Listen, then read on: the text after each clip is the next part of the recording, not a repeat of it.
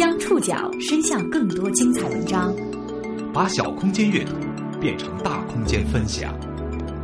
报刊选读，报刊选。把小空间阅读变成大空间分享，欢迎各位收听今天的报刊选读，我是宋宇。今天为大家选读的文章综合了《京华时报》《中国新闻周刊》《财经周刊》《潇湘晨报》《凤凰网》的内容。追击、杀人、焚尸、掩埋。三月二十号深夜，内蒙古前任公安厅厅长赵黎平带着两把手枪，驾驶套牌奥迪，上演了警匪片中的追杀场景。一名二十八岁女性殒命郊外。这名曾被视为有修养的诗人厅长的行动，显然超出了所有熟识者的想象。这个老刑警最终走向了自己职业的反。报刊选读今天为您讲述枪声背后的副省级高官。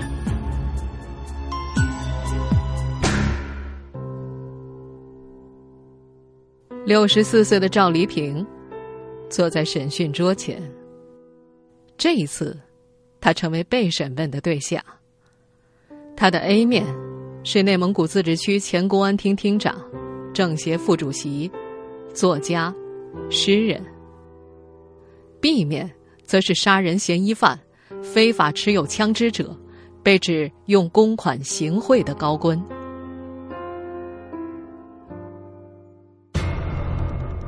三月二十号。赵黎平在内蒙古赤峰市境内涉嫌故意杀害一名二十八岁的赤峰籍女子李某某，被公安机关羁押。三月二十五号，赵黎平被批准逮捕，同时检察机关对其是否涉嫌私藏枪支罪，向公安机关提出继续侦查取证意见。这是一起事先预谋的杀人案。赤峰警方接到报案的时候，这起谋杀案正在进行中。你好，幺幺零指挥中心，同志，请讲。三月二十号傍晚，一名年轻的女子向赤峰市警方报案，称自己被前任公安厅长赵黎平追杀。赤峰警方在接到女子报警之后，一开始还不敢相信赵黎平驾车持枪追杀，但是因为赵黎平二零一二年三月担任自治区公安厅厅长时，曾经规定接到群众报警电话必须出警，当地警方调看实时监控，确认就是赵黎平。自治区公安厅下令设卡追捕。根据警方知情者透露，案发当天晚上，在赤峰市二零五省道经过的桥北街道，赵黎平用刀刺伤李某某之后，向他开了两枪。桥北街道位于赤峰市的城乡结合部，夜间行人稀少。被刺伤的李某某在路上拦了一辆白色轿车，向他的居住地百合新城逃跑。赵黎平则驾车追击，路上李某某拨通了幺幺零的电话。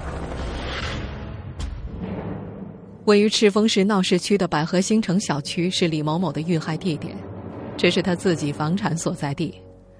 有目击者称，二十号二十一点三十分左右，一辆白色轿车驶入百合新城，停在了十七号楼的西侧，一名女子从车上走下，紧随其后。一辆黑色奥迪也停了下来，一名男子下车之后举枪朝他开枪，女子中枪倒地，被该男子装进了奥迪车的后备箱里。百合新城小区居民刘超看到了黑色奥迪车离开时的情景，他记得事发的时候小区很黑，行人也很少，他没有听到枪声，但是奥迪车离开的时候动静很大，倒车速度很快，连撞四辆车才离开小区。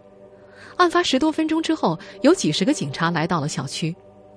刘超听到一个警察拿着对讲机说：“宁城方向，宁城方向，黑色奥迪，前后都有剐痕，截停，截停。”三月二十一号，赤峰市松山区的警员们开始沿着二零五国道两侧搜查尸体、枪支、子弹、汽车坐垫和车牌照。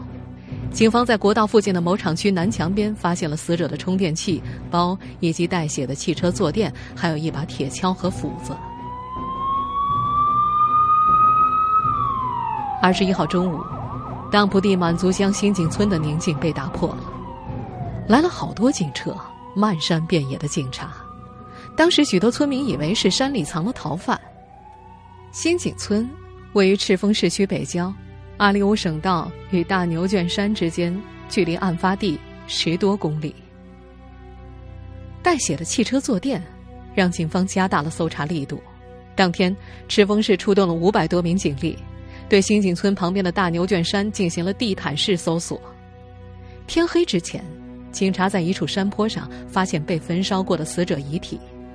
据一名围观过现场的村民透露，被搜出的死者遗体焚烧的并不严重，脸烧伤的比较厉害，能够看出头部有疑似枪击的痕迹。发现尸体的消息让新井村的一名羊倌回忆起了前一天进村的陌生人。三月二十号上午十一点左右，他曾看见一辆黑色奥迪车开进村里，从东边的省道开进来，往西边的山里走。司机向杨官问路，杨官告诉了他，还顺口问他来干嘛。男子回答：“我是来批发蔬菜的。”杨官提醒他走错路了，蔬菜大棚不在那边，但是男子并没有理会。三月二十一号，当赤峰警方拿着赵黎平的照片给杨官指认的时候，他一眼就认出开奥迪车问路的男子就是赵黎平。杨官家的羊圈外装有摄像头，根据摄像头的记录。警方发现了赵黎平的踪迹。二十号午夜二十三点二十四分，赵黎平在夜色的掩映之下，驾驶着黑色奥迪自西向东开进了大牛圈山。二十一号凌晨三点，赵黎平驾车顺原路离开了大牛圈山，往二零五省道方向开去。根据这个线索，案发四五个小时之后，警方在内蒙古克什腾旗境内将赵黎平抓获。被警方截住的时候，赵黎平身上带血，没有反抗。除此以外，赤峰警方在大牛圈山找到了被压在石头下面的两把手枪，另外在赵黎平的车上还找到了一把枪。此外，警方还从其忽视的家中搜出了另外两把手枪。一位退休的警方人士透露，身为退休警察，赵黎平并没有持枪资格，警用手枪都有编号，退休之后必须上交入库。他的枪应该不是警用手枪，其来源可能有两种：一种是从边境买来的黑枪，另一种可能是警方执行任务时缴获的枪支，没有上缴和登记。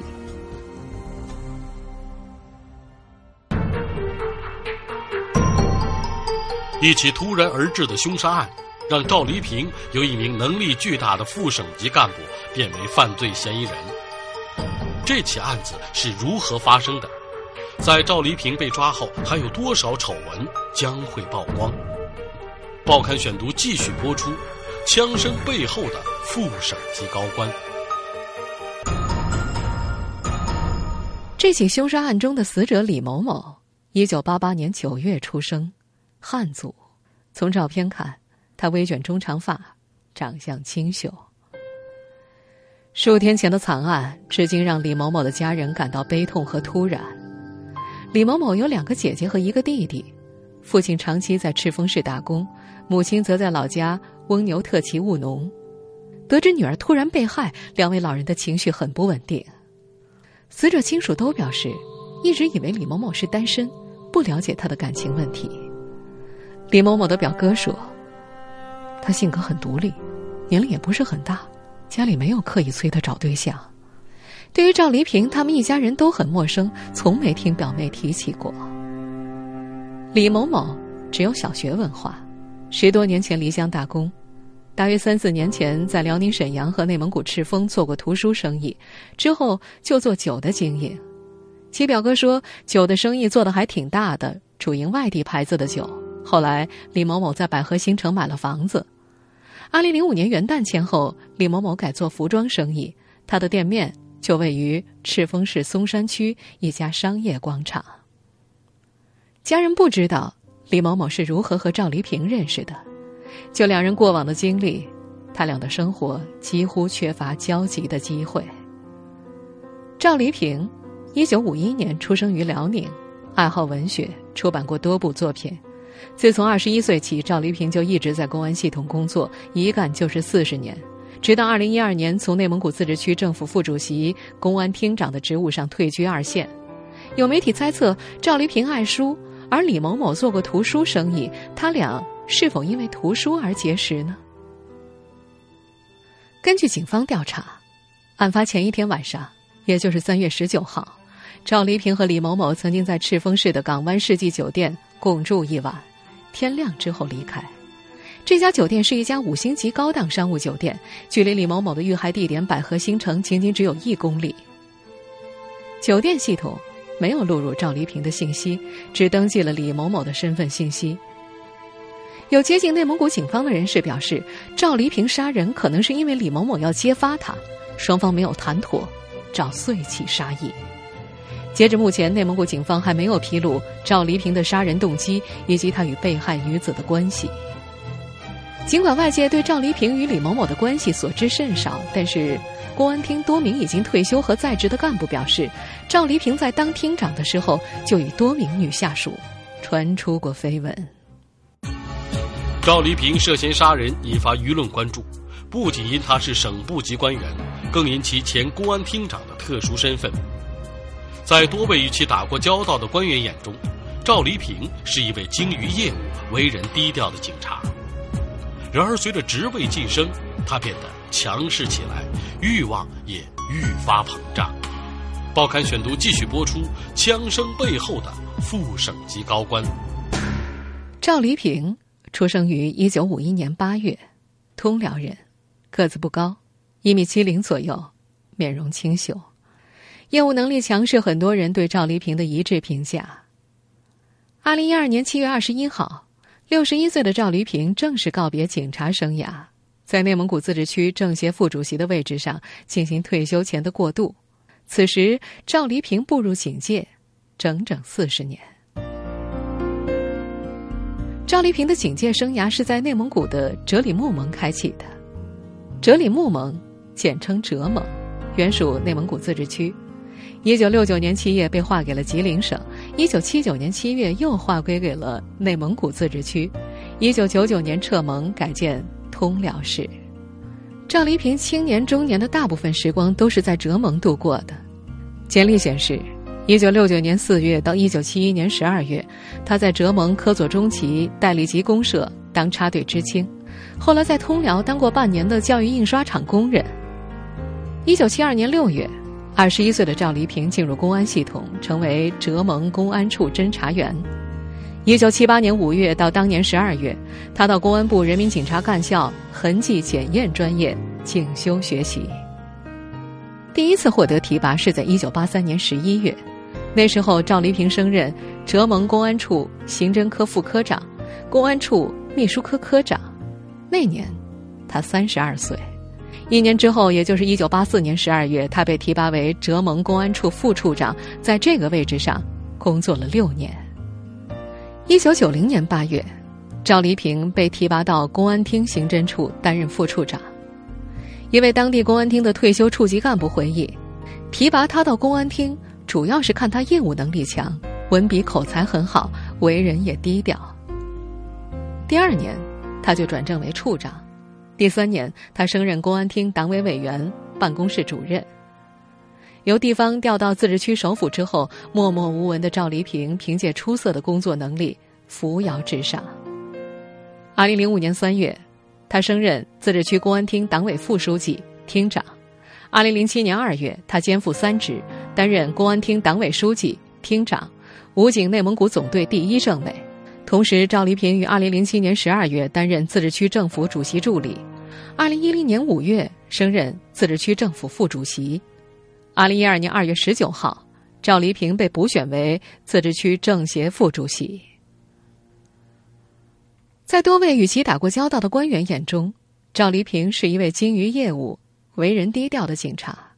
然而，随着职务晋升，他变得强势起来，欲望也愈发膨胀。赵黎平虽然身居高位，但是每逢有大型抓捕或者营救行动，他依旧喜欢坐镇指挥。他也习惯在媒体面前抛头露面。某杂志上一篇名为《大漠诗情》的文章当中，这样描述赵黎平：情心健胆，一条汉子，为人豪爽正直，无媚骨，无势利眼，无商骨气。赵黎平向媒体宣扬，他创立内蒙古公安速决战。标准就是一周，一周之内破案，一周之内抓住，就算是速决，兵贵神速，以快打慢，慢了就受制于对手。他平常时常对媒体说的一句话是：“让我们的英雄活着，让敌人去死。”他还在全自治区开展大练兵，组织散打比赛。结果公安打不过消防和边防警察，赵丽萍对公安发火：“你看，你们一个个吃的大腹便便，连小偷都追不上。”赵丽萍经常亲力亲为到基层派出所去突击检查，比如检查有没有穿警服，有没有无故缺勤。另外，他还为一些一线警察争取到了利益，比如为呼和浩特市支队争取了两百个编制。因为赵黎平的老领导发现，随着赵黎平位高权重，变得难以接近。他最明显的变化是从成为一把手开始，手中权力大了，人就变了。这位退休官员说，在成为一把手之前，赵黎平经常会到一些曾经的老领导家中坐坐、谈谈心，但是当上厅长之后就很少去了。曾经有位老干部告诫赵黎平，千万不要拿别人的钱。赵黎平也曾向老领导保证，让其放心。可相反的是，公安厅内部关于赵黎平在工程项目建设受贿、突击提拔官员、男女关系问题等方面的传闻越来越多。与他住在一个小区的老领导发现，赵黎平也知道人们在议论他，因此他的家中大多都是在晚上十点以后才亮灯。老领导觉得，可能他自己也觉得不好意思，脸上挂不住。赵黎平的妻子曾是一名国企员工，下岗之后享受公安厅副处待遇，实际上没有上过班。他的二儿子曾是一名艺术爱好者，后来进入公安厅，如今在鄂尔多斯公安局任副局长，挂职锻炼。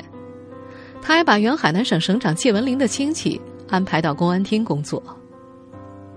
一位警界人士则表示，赵黎平曾经数次突击提拔，就在离任前一周，还分两次提拔了十多名干部，从正科级提至副处。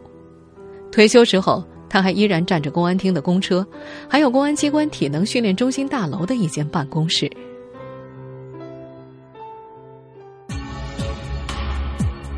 走向自己权力巅峰的赵黎平，似乎只有涉及文学时，才会回归曾经的低调与谦和。在厅长七年任期内，赵黎平倡导崇文尚武，给外界留下了从严治警和文化厅长的印象。报刊选读继续播出：枪声背后的副省级高官。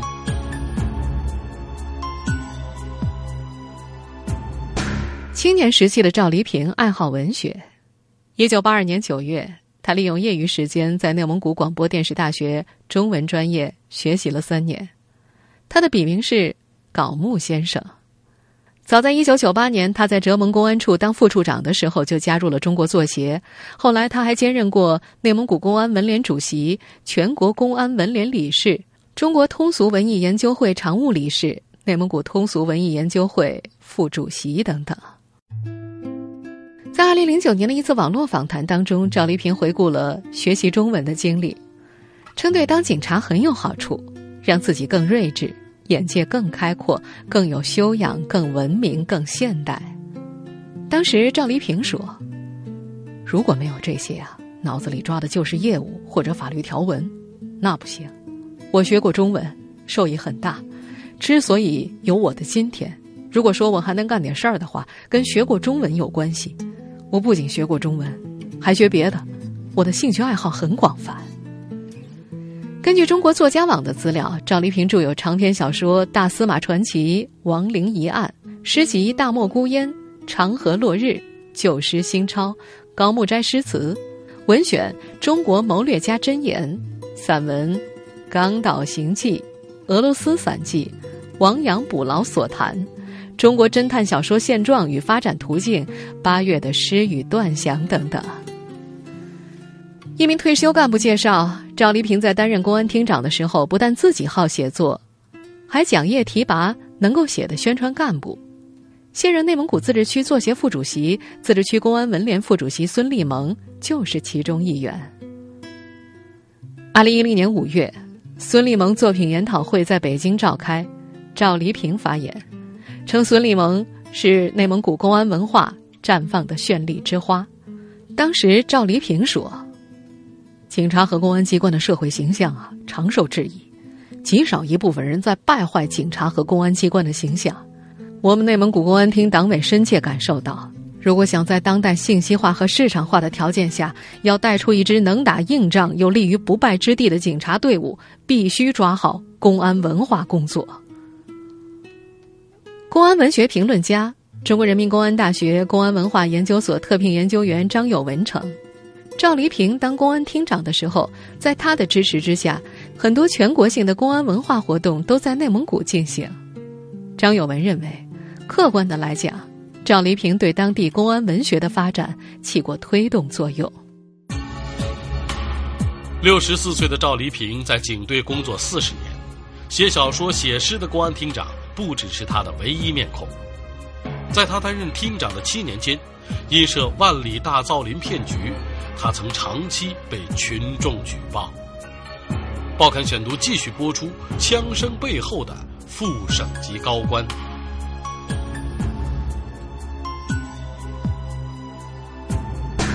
我觉得今天我给父老乡亲提供了一个致富的平台。这个声音来自名噪一时的万里大造林公司负责人陈香贵。说生活要想富，少生孩子，多种树，一亩树就顶十亩田。父老乡亲们，把住机会，转变命运，弹指一挥间，转眼就十年。到那个时候，我会带领广大的父老乡亲。到内蒙一同去分享他已成功的喜悦。截止到二零零七年八月，这个公司通过公开向购买人承诺，林立八年之后每亩林木蓄积量达到十二立方米，十年之内达到十五立方米等高回报、零风险的手段，总计向社会销售林地四十五万多亩。有关部门最终以团伙传销形式实施非法经营活动，给万里大造林做了定性。此案在全国影响重大，案件涉及十二个省、自治区、直辖市的三万多名受害群众，涉案金额高达十二点七亿元。万里大造林的善后，至今还未完结。而在这个过程当中，时任内蒙古公安厅厅长赵黎平被受害群众多次联名举报。二零一一年十二月二十四号起，万里购林客户联名的一份。强烈要求尽快对赵黎平的违法乱纪行为进行立案审查的举报信开始在网络上流传。这封信件主送中纪委监察部以及时任内蒙古党委书记胡春华。内蒙古政府与万里购林代表协商达成了一个先进行资产评估后确定还款金额的和谐双赢善后方案。那封举报信里说，赵黎平为了竭力掩盖自己造假毁林、违法办案。资产流失和损毁，以及挪用涉案资金等一系列违法违纪行为，违背集体领导原则，利用个人手中的权力欺上瞒下，指挥和操纵内蒙古公安系统以及所谓的资产管理人，对善后工作施加干扰、致阻力，甚至不惜动用警力拘捕和阻截上访的万里客户，怂恿并暗中操纵对林业资产的假评估，致使万里售后工作至今仍然举步维艰。赵黎平涉嫌故意杀人案发之后，数位内蒙古政界以及司法界人士在提起万里大造林事件时，都用了这样三个字：“水很深。”内蒙古司法系统的一位人士透露，他曾和内蒙古高院的一位领导交流，当提及万里大造林的时候，对方劝他不要联想，不要再提。除了可能牵涉万里大造林案。去年年末到今年年初，在全国掀起舆论狂潮的呼格吉勒图案背后，似乎也有赵黎平的影子。呼格案真凶现身的时候，他正在公安厅厅长任上。呼格错案当年的办案人员未受调查处罚，甚至得到升迁。多位内蒙古司法界人士都曾表示，公安机关成为重启呼格案的重要阻力。直到二零一四年年底。呼格吉勒图案再审宣告呼格无罪之后，当年呼格案的专案组组长冯志明才因为涉嫌职务犯罪被带走调查。而这个时候，赵黎平已经退休了。赵黎平退休之后，人们本以为他会平稳着陆，一位当地的退休检察官透露，要不是这个比电影情节还匪夷所思的杀人案发生，赵黎平似乎能够顶着打造内蒙古警队快速反应能力、命案破案率远超西方国家的光环，安度晚年。听众朋友，以上您收听的是《报刊选读》，枪声背后的副省级高官，我是宋宇，感谢各位的收听。今天节目内容综合了《新华时报》、《中国新闻周刊》、《财新周刊》、《潇湘晨报》以及凤凰网的内容。收听节目复播，您可以关注《报刊选读》的公众微信号，我们的微信号码是“报刊选读”拼音全拼。下次节目时间再见。